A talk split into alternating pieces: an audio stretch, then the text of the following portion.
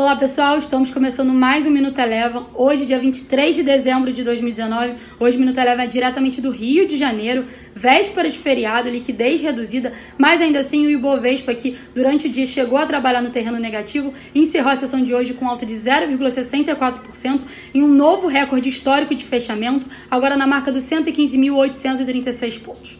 As ações da B3 foram destaque na queda, com queda aproximada de 4,5% após a conclusão de um processo de arbitragem que abre espaço à concorrência. Já o dólar sem novos drivers por aqui teve um dia de queda, encerrou com baixa de 0,3%, cotada a R$ 4,08.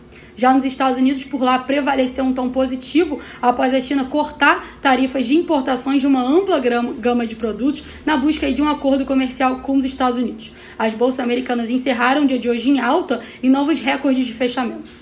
Bom, antes de encerrar o Minuto Eleven, vale lembrar para vocês que amanhã, dia 24 e na quarta-feira, dia 25, a gente não vai ter pregão, a gente volta normalmente dia 26 na quinta-feira. O Minuto Eleven de hoje fica por aqui. Se você quiser ter acesso a mais conteúdos como esse, inscreva-se em nosso site www.elevafinancial.com e siga a Eleven também nas redes sociais. Eu sou a Jéssica Feitosa e eu te espero no próximo Minuto Eleven.